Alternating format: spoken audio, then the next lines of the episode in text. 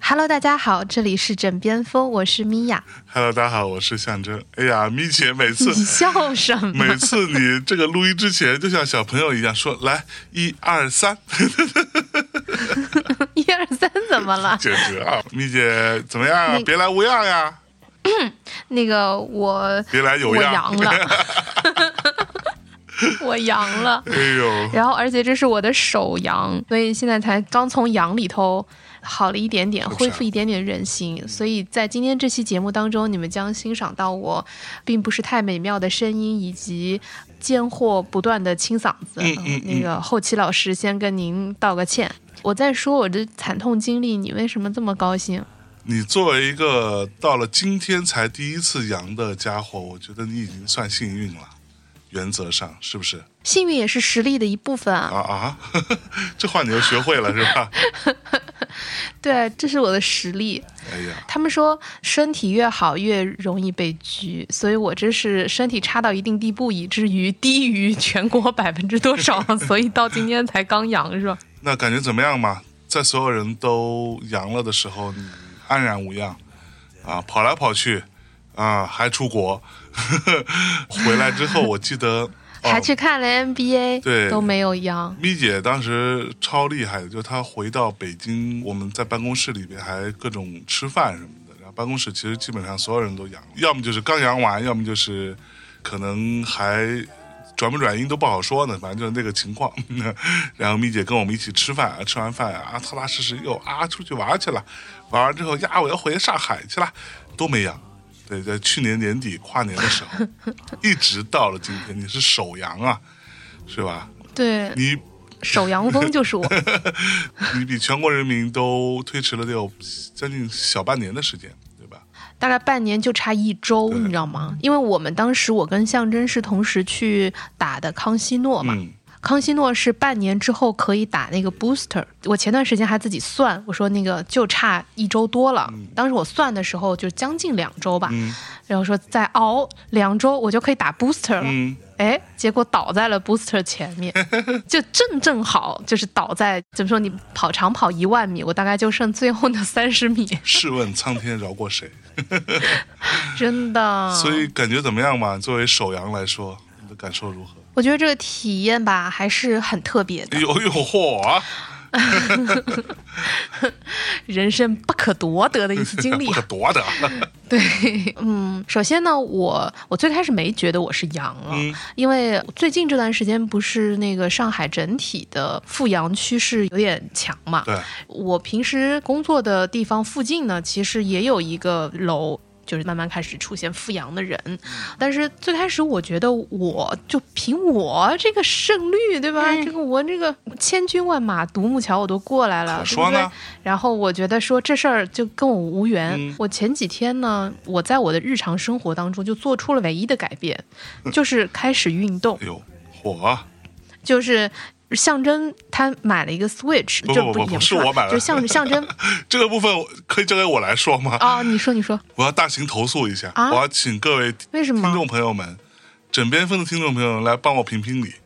这个事情是这样子的，就是我不是有一个 Switch 吗？什么叫你有个 Switch？你这 Switch 也是从别人那儿刚来的，好吧？看了一个 Switch 嘛，放家里很长时间了，大部分时间在吃灰这个玩意儿。有一个朋友叫小红的，小红的这个家伙呢，他上次来找我玩，然后就瘦了好多，就明显瘦了好多，你知道吗？嗯，就已经比他再上一次见我的时候又瘦了很多很多。这整个人已经是那种，倒也不至于形容枯槁吧，没 也没有，就是反正非常的苗条。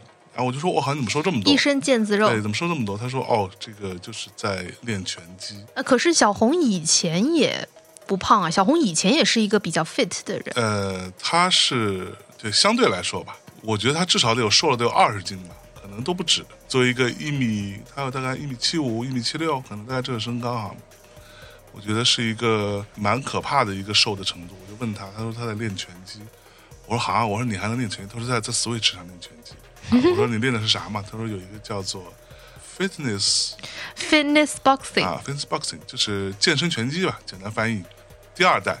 然后我说这东西这么有用吗？他说哦，真的有用，你可以试试。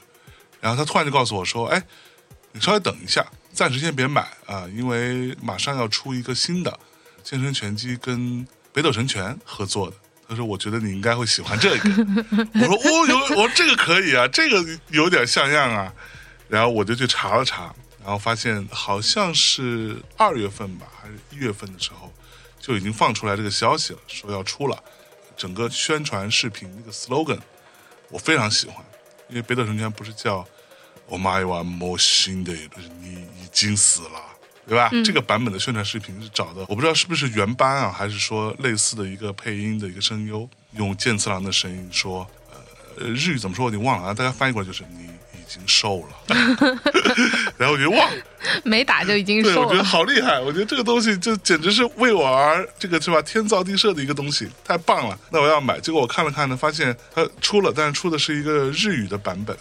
这个日语版呢，我是完全看不懂，哪怕它是英文版，我我当时也就下手了。但是哎，左等右等，左等右等，终于出了一个香港的版本，一个繁体中文版，然后我就买了。买了之后呢，我刚玩了也就一周吧，刚玩了两次还是三次。哦，确实对于你的这个心肺功能啊，包括运动量各方面来说，是压力非常大的。就它是一个出汗出的非常多的一个运动，每次四五十分钟，然后剑次郎来做你的教练。哎，好死不死啊！这个故事告诉我们？不要随便跟别人夸耀。我就跟米老师说：“你看，哎，我最近在跟剑次郎学拳击啊，然后确实还挺有用的哟。”米老师说：“啊，是吗？有用吗？那那个你不是马上来上海吗？你再来给我试试呗。”我心想说：“试试就试试呗，那我就带来呗。”我去上海的时候，这个是吧，毫不知情，完全没有预料到后边会发生什么，我就把整个 Switch，包括剑次郎版的拳击带过去了，啊，到了家里帮米娅老师装上。最开始第一天，米老师说：“我今天太累了，我今天不想打拳了。”第二天说：“哎呀，我今天还是很累，明天再说吧。”我当时以为说：“我这就白带来了呗。”但是我呢，又是一个特别欠的人，带都带来了，还让他试一下吧，我就强摁着他，我说：“今晚你必须试，要不然我白带来了，我这线都给你带来了，是吧？呃，HDMI 线，夸夸的哎，给他在电视机上装上了。结果，哎呦，这家伙一发不可收拾，跟着剑次郎老师这夸夸练啊，要一天都没落下，每一天 every fucking day。然后到我快要离开上海，我不是要回北京，然后去阿那亚嘛，海洋电影周，我就说那我带走了。然后米娅说，啊，你带走了，我可怎么练呀？啊，我就没有办法全勤了呀，对我不能全对，我没全全。勤了呀，那可怎么办呢？我说那那那那那那您啥意思呢？给我留下，我说哈，我给朕留给哀家留下给哀家留下。我说你留下之后，那我可怎么办？那你再买一个好了。我说你给我批款吗？然后米娅老师这时候哎到了这个批款的阶段，米娅老师说：“哎呀，咱们俩之间，你还跟我要这个是不太合适，是吧？我们俩没到这个程度吧？”我就只能咬着牙默默的回来，自己又买了一个 Switch。但是我后来还是给你转钱了呀。给我转的是什么钱？你跟大家好好说说。你给我转的，不是我我好，那你说完了没有？是不是说完了？你先把钱的事给大家说清楚，你来说说。不是钱这个事情就不要这样说。不，你你你你你，关键是在于你得到这个 Switch 的时候，你也并没有花钱呀。哦，对不对？所以你现在付的是你本该为一个 Switch 而花的的钱是吧？哇，那我这个玩意儿，那这个卡也很贵啊。那卡我就啊，那是我自己花的钱呀、哦，那卡的钱我给你，哇，对。然后在我离开上海之后，米老师就一直不是在夫妻共同财产吗？这不是？我们夫妻两个人需要两台 Switch 吗？我请问。那增加一些共同财产不好吗？哎呦，不过也还 我的衣服、我的裙子，你也可以给你当，是不是？你想穿我也不会拦着你啊。也不是不行啊。我的高跟鞋你也可以穿啊。哎，我倒可以试试，来来来，那怎么样嘛？对嘛？嗯就是所以这个事情是这样的，就是象征呢给我玩了这个 fitness boxing 之后呢，哎，说句实话，这个东西我非常非常非常非常推荐大家。嗯这期节目并不是一个好物推荐啊，但是既然说到这里了，我觉得这个在 Switch 上面跟着全次郎打拳真的非常棒。嗯，首先我我最开始把它理解为，就像你在 B 站上或者在什么小红书上跟着什么达人这种做操差不多，嗯但是事实上呢，体验还是很不一样的，因为它有一个游戏机制，就所以你每天都会上分，你知道吗？然后我从最开始我的最低分第一次打的时候，它是分好几节嘛，嗯。就是比如说呃，你就理解为广播体操，那它每一节可能训练的部位不一样，对吧？哎，所以就是它会有不同的节，分数最低的一节是七十六分，嗯。然后到后来我全勤七天，就是七天之后我就阳了，就第八天我就阳了，但是打到第七天的时候，我基本上每一节都可以保持在九十分以上，嚯，所以他就有。激起我很强的胜负欲，就是我这个人，我之前也说过，我最大的 bug 就是我胜负欲太强了嘛，所以我就我就不能接受我在全次郎面前没有全勤，嗯。再加上他对于你的这个训练节奏把握的非常好，就是它其实是间隔的，你可以理解为基本上它是那种有点像 A、B 组训练的这种方式。嗯就首先呢，我练了七天，它其实每一天的训练内容都不同。嗯所以你每一天都有一种挑战新鲜感的这样的东西，就是它跟比如说像瑜伽这种，它是有一个范式的，它是有一个就是像跳舞啊或者广播体操，它是有一套固定的动作的，它不一样的。对，它有一种就像你每天在玩跳舞机那样子的，嗯再加上就是它比如说 A，因为是有点 A B 组嘛，所以基本上我打的时候是单日，单日是基本上在三十八到四十分钟左右，嗯是相对训练比较长，强度更大。基本上每一次训练完可以消耗两百五，逐渐提升到三百卡。嗯我曾经有一次大概打到过三百十二卡，这是我目前训练的 top 了。嗯就估计后头随着你的练习更加的精准，难度更加高，然后强度更加大，可能你的消耗也会更大。是，然后呢，它的 B 组也就是基本上双日，它会整体的训练大概就是在二十六分钟左右，嗯就二十六分钟到二十八分钟左右，嗯基本上消耗两百卡左右，就两百到两百二十卡。嗯你会有一种某一天相对比较累，人很酸，到第二天呢就会稍微好一点。到第三天呢，你就又会是一个强度稍微大一点，所以它整个的那个节奏就把握得很好，是有可能对于我这种运动很差的人来说，我也可以做到全勤的。嗯嗯，对，嗯，就它没有让人觉得那么的痛苦。与此同时，就是全四郎就比较就是一个肌肉男嘛，对吧？然后那个 他每次带着你做的时候，你就有一种跟着一个男教练，然后在 练习的那个感觉，嗯，嗯反正就就很好，就很积极。我那个时候打到第七天，我基本上因为白天都没有太多时间，所以都是在晚上打。嗯我在最后一天打到第七天的晚上，我打的特别辛苦。那天感觉好像哪里都有点不太对劲。嗯打完之后呢，因为会出大量的汗嘛，然后我立马就跑去洗澡了。我就有点怕，我是不是因为前几天每天打拳，就是打完以后觉得比较累，没有立刻洗澡，因为身上有汗而感冒了？会不会是这样？嗯所以呢，到第七天我打得很辛苦、很累，甚至有点人有点晕晕的，我就赶紧去洗澡。洗完澡之后就赶紧睡了。但是第二天起来依然觉得有点奇奇怪怪，就是整个人都觉得说不出来，就是很怪异，就是有一种好像马上要感冒的感觉，嗯扁桃体非常疼。我就想说，那我要不在家里观察一天。那天我没有测，嗯，COVID 的那个试纸，我没往那地儿想，嗯我觉得我可能就是感冒了。到了第二天，就明显就是一下子感觉就是那种重感冒，并且是浑身都疼的那种重感冒。嗯比如说像一般的重感冒，它是会慢慢慢慢起来，并且比如说你发烧，它是会疼，但它不会疼到那个程度。我就觉得完了，我不会阳了吧？然后我就测了一下，发现真的两道杠，当时就有一种就是感觉那种意外怀孕，然后愣在当场的感觉。嗯 就手里举着那个试纸，然后我就惊呆了。我我相信就跟大多数人的体验是一样的，就是就开始进入到那种头特别疼、发高烧，就是爬不起来床的那个状态。嗯我是整整发烧发了四天，就是四天四夜吧。基本上这四天就是一直在睡觉，嗯这可能是我从娘胎里出生以后到现在为止睡得最多觉的一次。是不是？这两天，因为我还就是相当于还是两道杠，所以我没有办法出门嘛。我我看镜子里的自己，我觉得我连脸色都变好了耶，就是我连皮肤都变好了。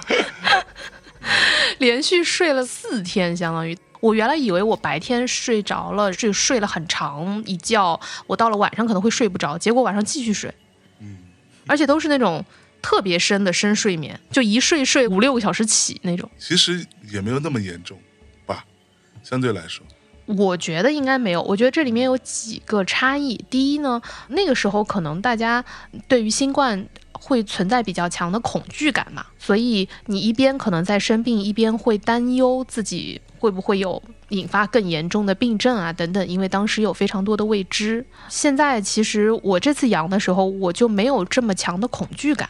一方面你就觉得总归是会好的，嗯就是这个感受，我觉得还是相对要让人比较有安全感的吧，就是不像之前可能最开始爆发的时候，那会儿真的非常恐慌。对，我记得咪姐那会儿就是，哎呀，米娅老师啊，平时雷厉风行啊，杀伐果断啊，但是生了病没有吧？生了病之后，那这个哼哼唧唧的跟我啊，一直这样，反正老老 那因为就很难受啊老哼。哼唧唧，哇，难受了，反正就是这样。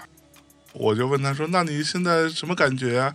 我就是难受，我又头疼，我这个嗓子也疼，我哪哪都不舒服。哎呀，我怎么有点饿了呢？然后我听到说：“哎呀，我怎么有点饿了？”我想说：“嗯，应该没有那么严重，至至少还会感觉到饿。”因为我记得那时候我生病很严重的时候，就是在呃去年年底的那会儿，我其实是其实是不饿的，就你并没有食欲，就是你也感觉不到饿，但是为了让自己能够好起来呢，会强迫自己吃点什么东西，这样子吃完之后再继续睡。所以您还能感觉到饿，不错了。我会感觉到饿，虽然也没有太多食欲吧，就是但是饿我是能感觉到的。但是呢，吃东西就变得有点难受。嗯一方面是因为喉咙疼嘛，嗯一方面是我失去了嗅觉，而且可能就是那个味觉也降低了很多，就是我还是能尝出一点点的味道，比如说我还是能够尝出一点点的甜味啊、咸味啊，但是很不明，就很钝。就比如说，我知道我家附近其实是有一个蛋糕店，他卖的某一种蛋糕其实很甜的。我有一天我点了一块，就是因为我 就我很想吃一点这种东西，但是我吃到嘴巴里的时候就觉得它感觉没什么味道，嗯嗯，就是微微微微的甜。我觉得这个肯定是我的味觉也有损失了，嗯嗯，所以呢，在这个过程当中，就使得我，我觉得我，嗯，完全没有办法过味觉和嗅觉损失的生活。就是当我没有他们俩的时候，我才发现我的生活当中的很多很多很多快乐都是来源于这两个东西。嗯，そうです。就是 我以前就跟象征说，味觉和嗅觉对我来说很重要，嗯但是那会儿是怀着一个自诩为吃货和自诩为对于嗅觉很敏锐的那个，比如说啊，那这是我的爱好，大概是这样的一个一种感受。嗯，但现在当我没有嗅觉，我现在闻不到任何东西。你现在也是。我那天现在还是。那天我跟象征打电话，我特别惊恐，就是我最开始我没发现我是失去了嗅觉，嗯我觉得我可能就是因为在吃药啊，或者说因为我生病，所以说可能比如嘴巴苦，就会导致你吃很多东西觉得没那么好吃了。嗯但是直到有一天，我突然想起，我妈给我在家里放了一包榴莲干。嗯那天半夜我就想说，哎，那要不咬一咬榴莲干吧？然后我打开那个榴莲，我发现我什么味道都闻不见的时候，我吓坏了。哎，我真的吓坏了。嗯然后我就给乡镇打电话，哇，我连榴莲的味道都闻不见了。我到现在都是那个榴莲干还在那里，我每天都会去吃一颗，嚯然后就为了测试一下今天我的嗅觉回来了没有。嗯 太痛苦了，真的，我完全不能过没有嗅觉的人生。是，所以那天米娅还在给我发消息说。完了，我现在可咋办呀？我是一个没有嗅觉的人啦。还突然琢磨起来，说：“哎，如果是一个没有嗅觉的人，那我应该也算是一个残疾人。那没有嗅觉算是 算是怎样的残疾？怎么竟然没有一个名字来去归纳我们这种人？然后我就给他回说楚留香，然后他跟我说滚。你想，就真的我。当我没有了嗅觉之后，我就在想说，那如果我是先天缺乏嗅觉或者缺乏味觉的人，嗯。难道这个不算是一种残疾吗？嗯。但是，比如说会有瞎子啊、聋子啊，就是这些大家在日常生活当中会叫得出来的这些称呼，哎，但是没有任何一种这种特定的称呼来叫在味觉或者嗅觉上面有缺陷的人。然后我想说，那感觉被世界抛弃了。呢？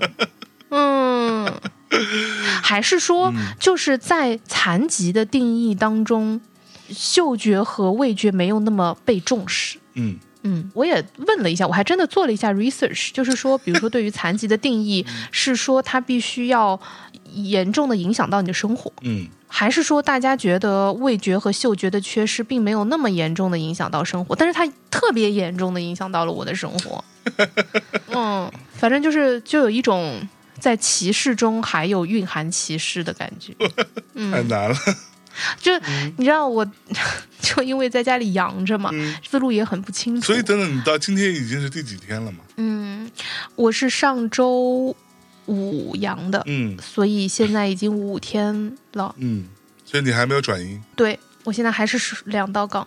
嚯，嗯，然后呢，就这两天也就很耽误事儿嘛，什么都不能做，做很多事情呢也无法做到很圆满，需要想很多事儿呢，也不是很想得明白，就是思路比较慢。这几天也正因为稍微步调慢了一点，所以也让我想了很多事情吧。嗯哼也在这几天发生了一些事情，就会让我多想一些，比如说，哎，正好说到这儿，嗯，我跟你交流一件事儿呗。您教着。呃，我们有一个同事嘛，嗯，他呃最近上线了一个他自己的电台，嗯哼。然后呢，他跟了一期节目，嗯。那个节目呢，他也邀请了以前曾经跟咱俩一起共事过的一个同事嗯。作为嘉宾，然后他们聊了一期节目，因为是前同事嘛。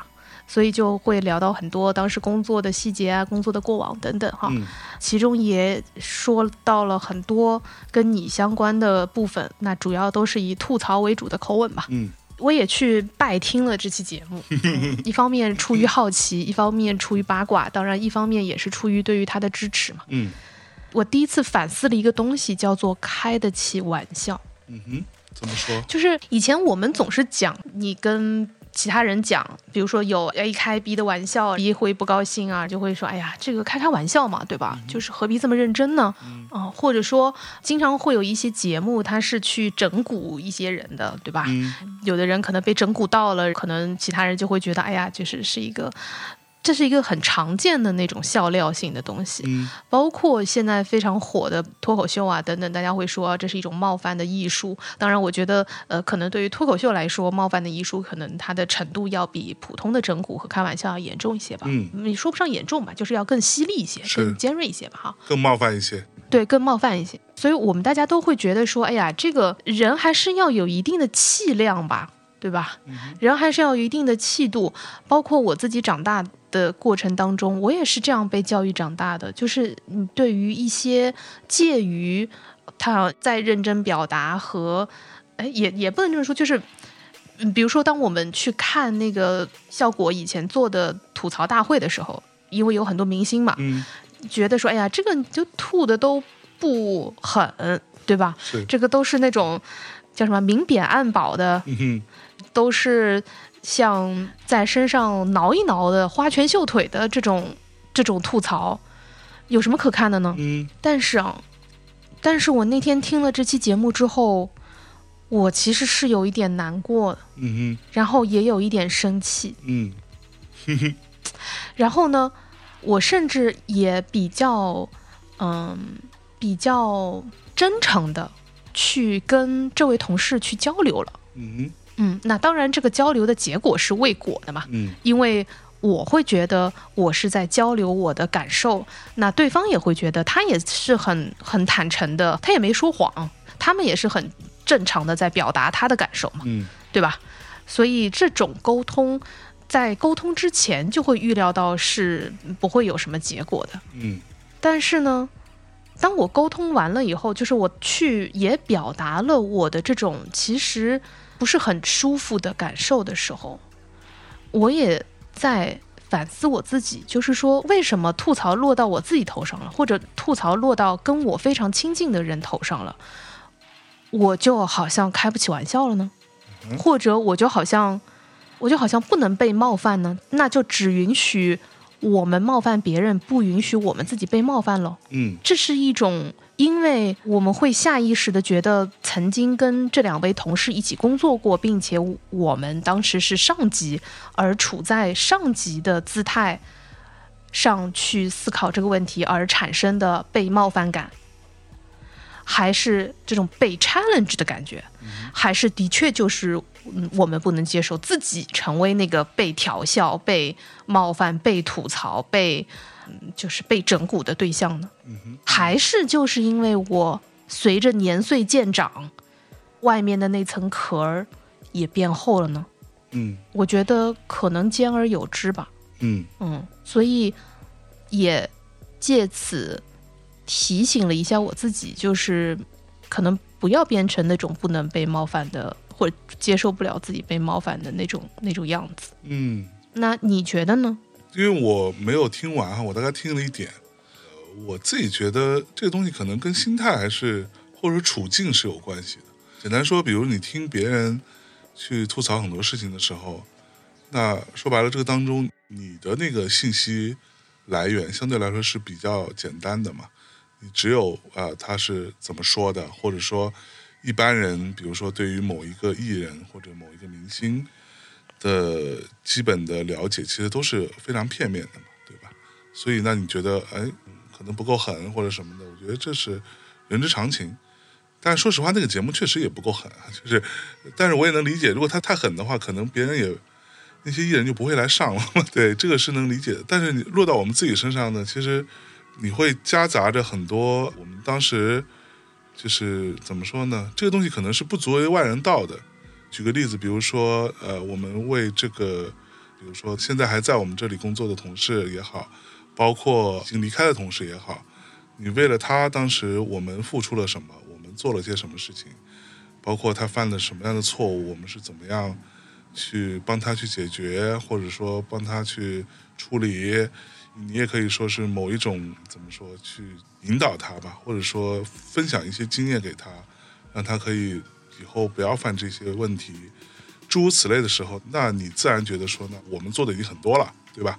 这个心态我也是有的，但是从另外一个层面来说，那呃这就是那个话叫怎么说呢？就是这是我们的想法，但是别人可能未见得会那么觉得。我们为他付出了什么？呃，帮他擦了什么屁股？帮他处理了什么破事儿也好，whatever 这些事情，他可能不那么想。我其实越来越理解到一件事情，就叫做每个人只对自己的感受负责。就是从本质上来说，哎，就是 EVA 嘛，就是心之壁嘛。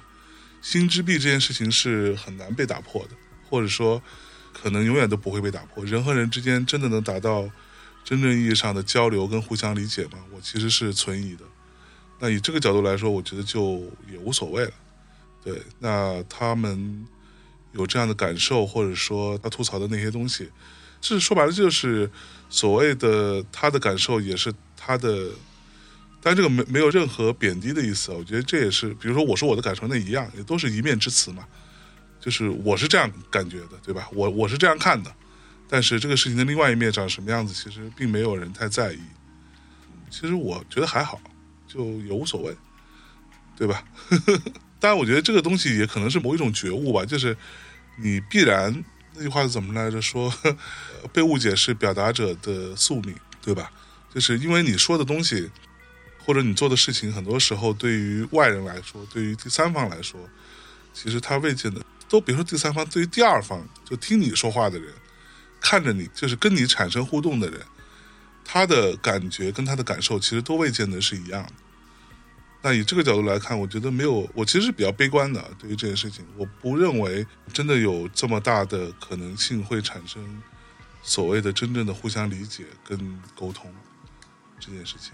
嗯，这也是我一直以来对于呃沟通啊或者什么相对相对负面的一个原因所在吧。嗯，好吧，反正正如我之前在节目当中也说过，其实我在逐步靠近四十岁的过程，是我发现我有越来越多困惑的过程。嗯我完全没有经历这个即将不惑的这种感受，或者没有这种豁然开朗的，就完全没有豁然开朗的体验。我现在就是越来越疑惑的一个过程。嗯所以对于我来讲，我现在三十八岁嘛，我也想在最后的接近四十岁的这两年时间里面，可以尽可能多的去经历这些疑惑，去发现这些疑惑，去寻找到以前我曾经默认为是很理所应当的，但实际蕴含着一些可能的疑惑的这样的一些犄角旮旯。嗯嗯我希望我都能够重新去想一想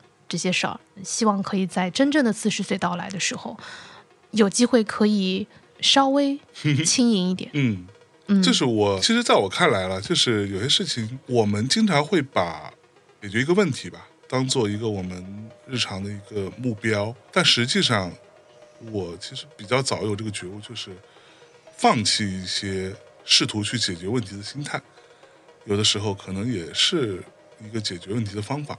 嗯我觉得这不是你的觉悟，这是你的幸运，嗯就是因为你身边当你不去解决的时候，还有其他人帮你去解决，而我们就是那些必须要解决问题的人。也不是啊，有大量的问题，最后就是我自己来解决。其实到了今天也一样啊，我很多时候我处理的很多事情都是原则上是不应该我来处理的，但是它就卡在这儿了。今天不处理这事儿就完了。举例子，今天不弄这个节目上不了了，那最后弄得半半拉拉的，最后就就到我这儿，那就就我来咯。我曾经一度我也会是那种，好，那没关系，我会再继续教，我会继续想办法，我会去试图让呃，比如说同事们可以去理解为什么要这么改，为什么这个东西是有问题的。但是后来我慢慢觉得，我先把当下要先改的事情先处理完，之后再说，因为来不及了。我这时候再去非得揪着说谁的问题，谁没做好什么的，在我看来是没有意义的。就我说的其实是这个意思，明白吧？既然这样，那就就只只就只能这么着了，那还能怎么样呢？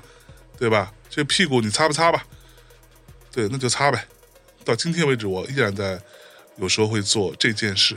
对那这个其实就归结到刚才我们说的，如果说我们都认为，就真正的沟通是没有办法达成的，误解是永恒的。那如果这样子的话，你就会相对比较倾向于去选择不要那么在意别人的感受，对对吧？对，我想这个也是包括很多很多的公众号也好啊，这些社交媒体啊，都在告诉你说，哦，那不要在意别人是怎么想的。听起来好像会简单很多，它是一个相对嗯负面的解决方案，但是它是个解决方案。但是我在刚才说的这个，就是我在意识到说，那也许，呃，我也需要提点自己，就是不要变成那种不能够接受自己被冒犯的人。嗯。在得出这个结论之后，我的选择并不会说是，那反正他们还会继续冒犯我，那我就也不要在意他们说什么好了，嗯。或者我也不要把这个冒犯当成冒犯好了，嗯或者说就让他们继续冒犯好了，呃，我只要不在意，赢的就是我，就是我并不会这样去选择，我还是会希望去争取他们。嗯，我会希望去体会他们。嗯如果说他们还要持续冒犯我，因为事实上，其中一位同事其实之前也也做过这个事情，嗯 所以他其实已经是第二次。当然，这次他没有冒犯我啊，嗯 就是因为这次是冲着你来的。但是呢，我就在想说，那如果这就是别人会持续不断的去做的事情，那难道我要因此而关上我的门吗？嗯我要因此而不在意这个世界吗？我要因此就是把其他人排除在外吗？我觉得，就算我生气的时候这么说，但事实上我并不是一个可以做到的人。嗯嗯。我还是太太喜欢这个世界了吧？嗯。嗯，所以我不希望被冒犯，嗯。但是我也不希望成为不能被冒犯的人，大概是这样的啊，选择吧。我们俩的在这件事情上的差别就在于你还是相对积极的，对于这个世界，对，因为我一直以来都比较的消极，对于这些事情，所以 就是我一直觉得，比如说大家总觉得好像，嗯，大家都羡慕那些可以不在意别人的看法啊，就是感觉好像如果我太在意别人的看法，我处处都在意别人看法，我就非常的弱，然后好像很很以理以气的感觉。但我觉得温柔也是一种很强大的力量。嗯如果你能够做到不为其扰的话，其实我觉得是比消极抵抗更难，但同时如果能够做到的话，是更好的选择。嗯，我同意，我觉得你说的，哎呀，聂老师果然是一个睿智的人呐、你 这是因为我刚大病初愈，你并不想跟我争论的原因吗？也没有，我觉得这个东西是没有什么可争论的，就是每个人的看待的态度是不同的嘛。说实话，我知道我自己是这样的状态，我也甚至就比如说我刚刚一直在用一个词，就是我是一个很消极的人嘛。对于这样的事情，就从我的自己的那个角度，或者说从我的价值体系里判断这件事情，它并不是一个值得鼓励的事情，或者它也甚至都没有办法那么容易被推广起来，对吗？甚至它也不应该被推广起来。但是我想说的是，如果说你嗯怎么说呢？其实我碰到过很多跟我类似的，就是这种心态的人。那有这种心态的人，就是因为你太多次的被这个世界也好，或者说呃你周围的人也好，甭管你认识不认识的，他们会让你失望嘛。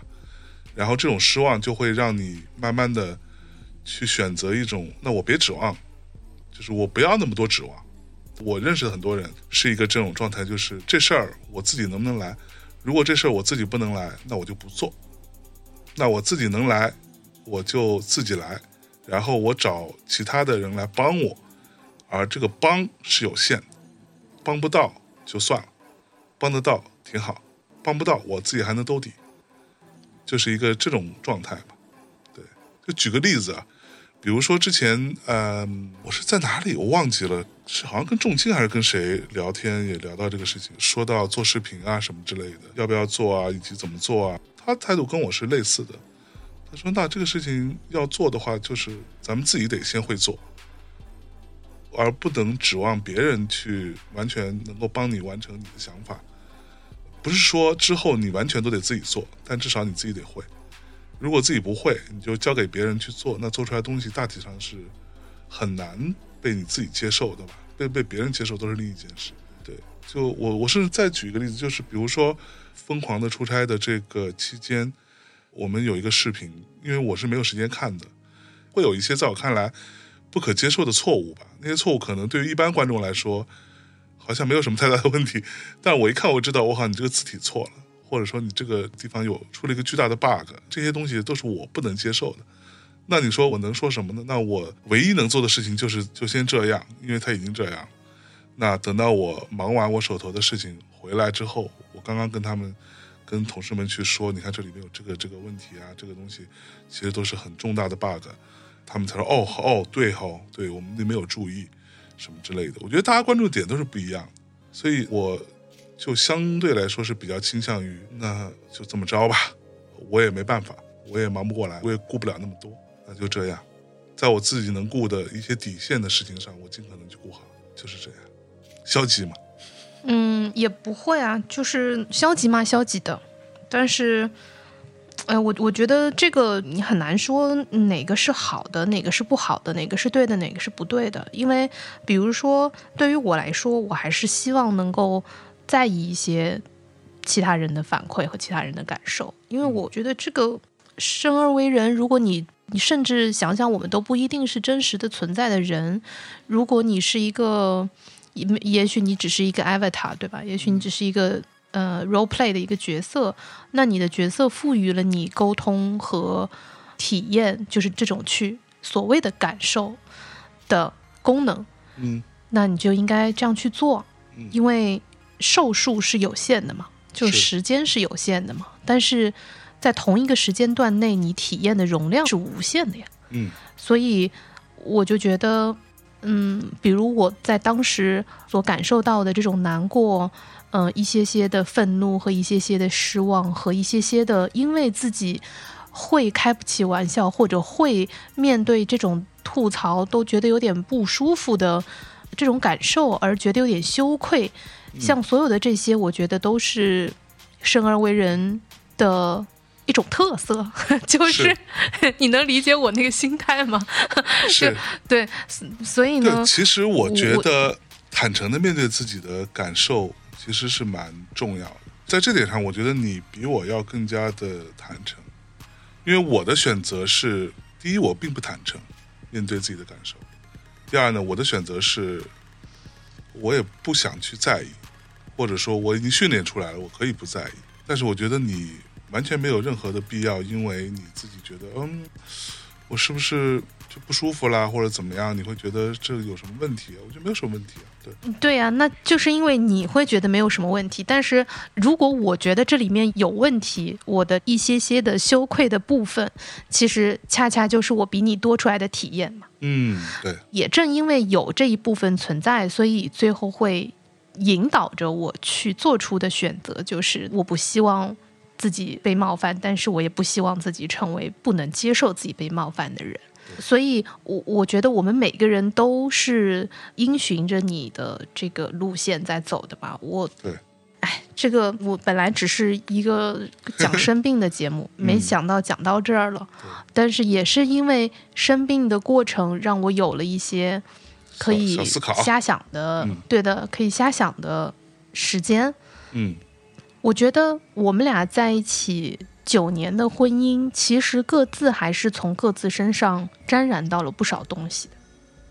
是，你前两天发了一张照片，那时候象征还很瘦很瘦，那个时候还没有我。嗯就是你拍这个照片的时候，我还并没有存在在你的世界里，嗯，但是应该也是过不了太久吧，嗯也就我们就认识了。也就几个月吧。对，就是这张照片也让我想到我们俩最开始，就我最开始认识的那个你，你觉得有变化吗？我觉得变化超大的，嗯，真的变化超大的。当然，这里面也未必全是跟我有关，可能你只是变老了，就是 你的年龄本身就无论今天是跟我在一起，还是跟其他人在一起，你都会变化的。This is for sure，嗯，你肯定会的，嗯，那只是说，现在有的时候我在跟你吵架的时候，有的时候你用的伎俩是从我这儿偷去的。是不是、啊？就就你有的时候，比如说，包括你面对有些人的时候，你的一些说辞啊，你的一些做事情的方式，找理由的方式，其实很多时候都是在我们俩不断的推手、不断的过招的过程当中，我们俩互相学习得出的。嗯，是，所以你刚刚在说到，比如说你的一些消极的感受和看法的时候，我甚至会觉得，在我认识你之前，你可能要更消极很多。嗯就那个时候，好像你的状态就是，不管三七二十一，总归都是 no，就总归都是不行，总归都是不好，总归都是不要。然后呢，就是从不要当中挑那么几样可以弄弄。嗯可以接受一下，大概是这样。现在呢，就是总体来说，你不会是所有东西都不要，但是你会在那个当中排除大概一部分是你不想做的，嗯，但总体你还是都会去做吧。所以我觉得还是有蛮大的差异的。嗯你知道我前两天我不是在安那亚嘛，在那个荷兰电影周，第一天我到的那天晚上，我就先去空岛，先去调试设备嘛，因为呃后边就录音安排。完了，我在空岛的时候，杨大一还有关雅迪什么的就给我发消息嘛，就说：“哎，你在哪儿？你看你也来了什么之类的。”他们就来找我了。当天晚上差不多，呃，我第一天到的可能十点左右那个时候，然后我们就在那儿待了一会儿，然后就瞎聊了一会儿。当然那时候没有录音哈，就在闲聊过程当中，我就聊到了一个很有趣的一个点，就是我跟杨大一都很好奇，关雅迪这个人为什么一直？当然，首先他呃体力比较好，这是真的，精力旺盛，但他为什么总是在录东西？对他完全没有在在意其他的部分，就是就疯狂，对吧？永远在试图做一些谈话、录一些东西什么的。那天可能也是比较晚嘛，然后他也喝了点酒。他说了一个点，让我跟杨大一都还蛮不算震撼哈，但是还蛮吃惊的。他说是因为他现在在做极限运动这件事情，对吗？他呃之前呃是一个什么团队的一个帆船环球这种帆船运动嘛，之后他还要做两人的帆船运动，然后再往后呢，他还要做一个人的帆船运动。然后他又在讲说，团队帆船运动的时候，他的团队当中其实是有人就在现场就死掉的。哇，然后说他只不过是他比较幸运，他不是那个死掉的人。之后他说，如果做两人帆船环球的话，那死掉几率也是很大的。他说这个事情对所有人都是平等的，就只是一个几率问题。再往后，如果做一个人的这种环球航海的话，那几率就更大。所以他其实是做好了随时他就死掉了的准备啊！你你大概你懂我意思吗？就是嗯，我觉得关老师的形象现在在我心目当中非常的了起来，是吧？不不不不不不不，不是也也不能说也不是这意思，就是说他现在在我心目当中的形象非常的复杂，嗯，就是他有点像旧时代的武士，对对对对，是有一点。就是我觉得这种世界，就他眼中的世界，可能是你和大一对不会体会到，不会体会的。就是这个，就他说完之后，我和大一都惊了，都惊了。然后说，所以呢，他说，所以就我这种人而言，就他这是他自己说的原话，就是我的节目放出来也可能没有什么流量，但是我就要用力的，在我还活着的时候，我就多录一些，多说一些，多跟人家聊一聊，多体会一下。万一哪天我真的就说难听点就没了，那至少在我活着的时候，我没浪费时间，我还挺喜欢做这个事儿的。那有没有量，多少人听，这事儿对我来说一点都不重要。那就是我要疯狂的做事情，对，唯有这个事情最后会被留下来。就是你懂我意思吗？就是他身上有那种特别特别的疯劲儿。对对。而这种疯劲儿，其实是我这么说没有别的意思啊，就是所谓的文人学者没有办法体会，就是各位所理解的疯狂和这种真正的疯狂，就是他是那种真正的疯狂，他是个疯子，对，没错。我我我觉得这个好妙啊！对，我我之前并没有对关老师有特别多的好奇心，但是我现在有了。对，所以他就说白了，对他来说，把这些事情做了，比做出来的效果到底怎么样更重要。就他得把这些事儿办了，这个是他让我我跟杨大一都瞠目结舌的那个状态。我说哇靠，原来你是这么想的，就是这个也是没想到。你知道他说了一句话，我刚刚有提到说，那之后人总是会死的，人总是会没有的，但是你到底做了什么，这件事情才是更重要。你在还在这个世界上游玩的过程当中，你到底做了些什么？在他看来是更重要的事情。然后说完之后，杨大一就说了一个观点，他说他其实也是，比如说他做文化有限什么之类的，他其实也是一个忧心忡忡的读书人嘛，忧心忡忡的一个文艺青年，对吧？他就说他做完之后，如果说有一天，当播客这个东西已经变成了一个特别古早的一种媒介，所有人都已经不在意了，并没有人 care 它到底是什么。甚至都没有人提起来，可能过了一百年，就是这世界上已经没有博客了。但是如果有哪怕一个人，在一个那种特别乱糟糟的网站里边去考古，能够考古到，哎，这里头竟然还有一个叫做文化有限的一个一个播客，在二零二零年左右开始逐渐出现了这样的一个东西。这当中有那么几个人在里面聊了好几百期节目。他听一听，他说哪怕有一个，他觉得也还挺有意思的，这个事儿也就妥了。至于他到底在在后人看来到底怎么着，其实没有那么重要。他至少在当下，他记录了那些人这几个人的一些存在，一些所思所想吧。也许很过时，也许毫无意义。所以，为什么有的时候我就说之前米娅老师有问过我一个还蛮直击灵魂的问题，说如果说你到六十岁，你在做什么事情？咱们先把赚不赚钱这个事情先放一边，你在做什么事情会让你觉得你还挺开心的，还挺幸福的？然后我给他回答说，如果到时候我还在做播客，我应该会蛮开心的吧。就是因为我真的还挺喜欢这个事情，这个东西其实就已经在我看来就已经足够了。这个真的不是鸡汤哈，各位同学，这个是一个呃中年人啊哈，经历过一些小风小浪之后啊的一些莫名其妙的一些小感慨，对，仅做参考。我自己是这样看，把事情做出来，我比其他事情更重要。嗯，我当时会这样问象征，是因为我真的在去年年底的时候有考虑过要不要把这公司结束算了，因为太烦了做的，而且我觉得大家可能多多少少都有一个这种嗯比较倦怠的时期吧。对那对于我和象征，我觉得我的观察是。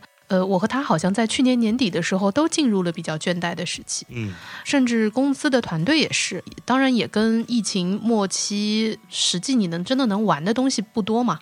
本来声量这个东西应该是去年就要做了，但是去年我们一直在延期，所以就也搞得很很挫败。嗯，但是呢，我当时就问香珍几个问题，第一个问题就是说，如果到了六十岁，你觉得你在做什么事情会让你开心？